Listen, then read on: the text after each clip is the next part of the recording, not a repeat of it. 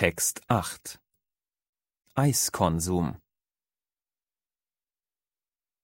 Statistisch gesehen isst jeder Deutsche 8,5 Liter Eis pro Jahr. Die beliebtesten Eissorten sind seit vielen Jahren Vanille und Schokolade. Ebenfalls gefragt sind Erdbeer und Walnuss. Ein großer Teil der Deutschen hat immer Eis im Haus. Die meisten Verbraucher entscheiden sich beim Einkauf für die 1-Liter-Portion.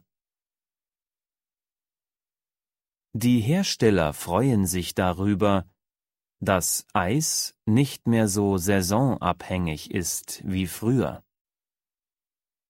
Natürlich steigt der Konsum bei gutem Wetter. Eis ist in allen Altersgruppen beliebt. Jahr für Jahr stellt die Industrie neue Eissorten vor, neue Geschmacksrichtungen und neue Waffelformen.